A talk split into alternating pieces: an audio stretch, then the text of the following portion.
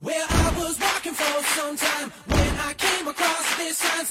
在经历了四月国产大战进口片之后的五月，看起来似乎有些萧条，但平流之下暗流涌动。在美国队长三伴着铺天盖地的营销攻势来临之时，各路电影也是力求自保，纷纷提前上映或是推迟上映，这也造成了四月份排片的拥挤和五月份几乎没有什么国产大片的情况。但《爱丽丝梦游仙境》《分歧者》《愤怒的小鸟》等影片的上映，注定五月将是属于进口片的战场。下面还是请跟随木山一起看看五月将有哪些电影值得期待吧。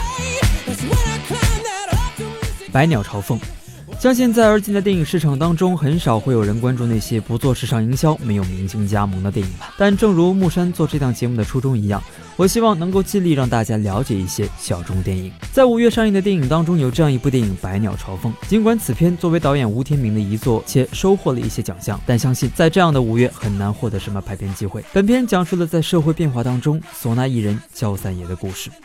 适合人群有情怀的青年，木山期待指数五星，上映日期二零一六年五月六日。妄想症。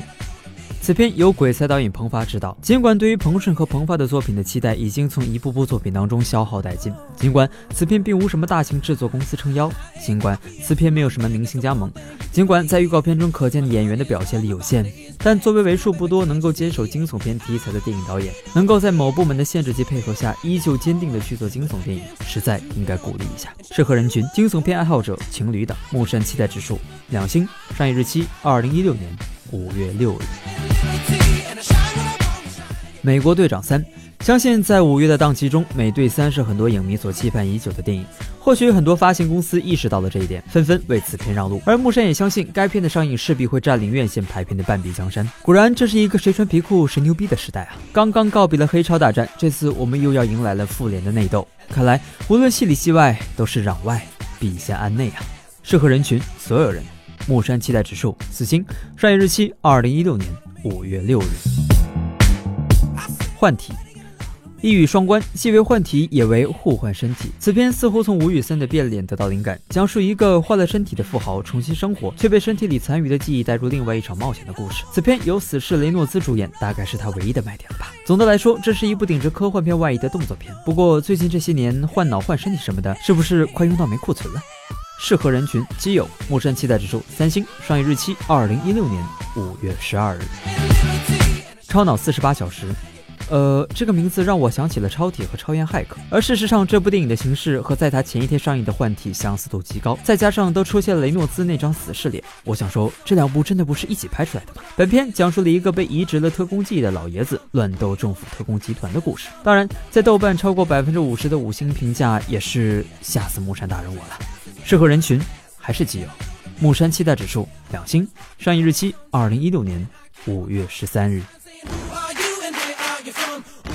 购物女王，老实说，我注意这部片子很久了，因为它一直没有什么相应的预告片，呃，也一直没有什么相应的海报，一直也没什么消息。顶着秦海璐翻译成两大明星的光环，看完这样劣质的预告片，我在想，秦海璐是得和制片和导演的关系有多好啊，才会接这种片子？适合人群：有钱的闲人。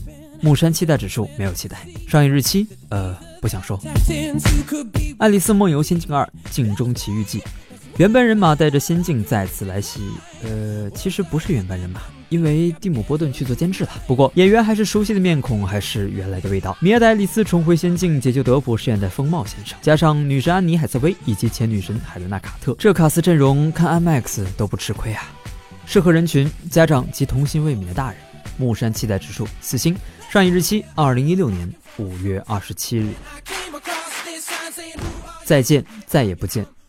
跨国影视合作，老实说，看到跨国基本就没什么信心了。本片是由发生在三个不同地方的故事串联起来的。有人问是什么故事？哎，想都不用想，无非就是亲情、友情、爱情。预告片的剪辑水准实在是不敢恭维。本片由陈柏霖、蒋雯丽、杨佑宁主演，估计陈柏霖的一人分饰三角应该是最大的看点了。可问题是，这个看点到底有什么意义呢？估计只有影片上映后，你来告诉我。适合人群：陈柏霖粉丝。木山期待指数两星，上映日期二零一六年五月十三日。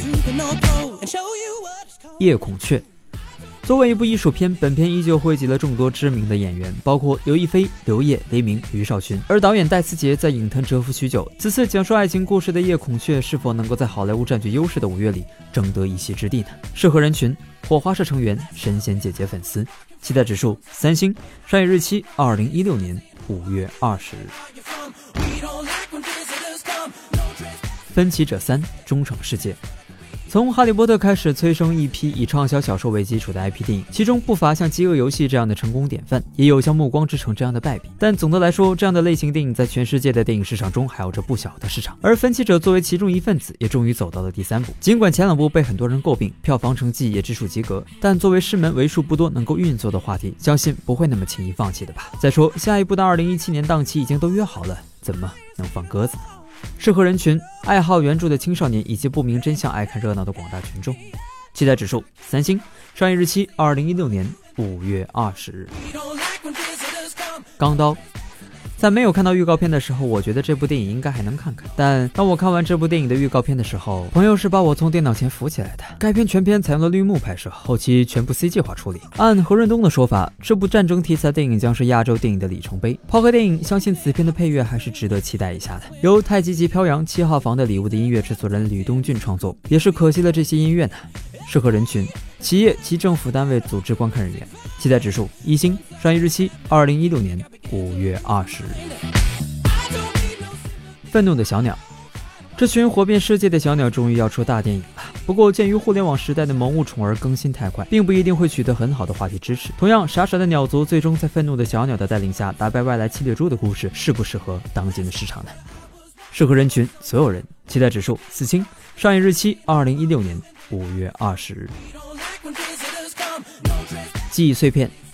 五月上映的电影当中，还有这样一部电影《记忆碎片》。呃，而这既不是重映，也不是翻拍，而就是用了人家大神电影的中文译名。大概人家导演还没有看过《记忆碎片》吧？从预告片的表现来看，其实还是可以做一点期待的。干嘛非得做读书人不算偷的事情吗？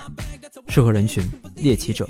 上映日期：二零一六年五月二十日。好了，以上就是本期的新片开膛手，我是木山，欢迎关注我的个人微博木山大人，我们。下期再见，拜拜。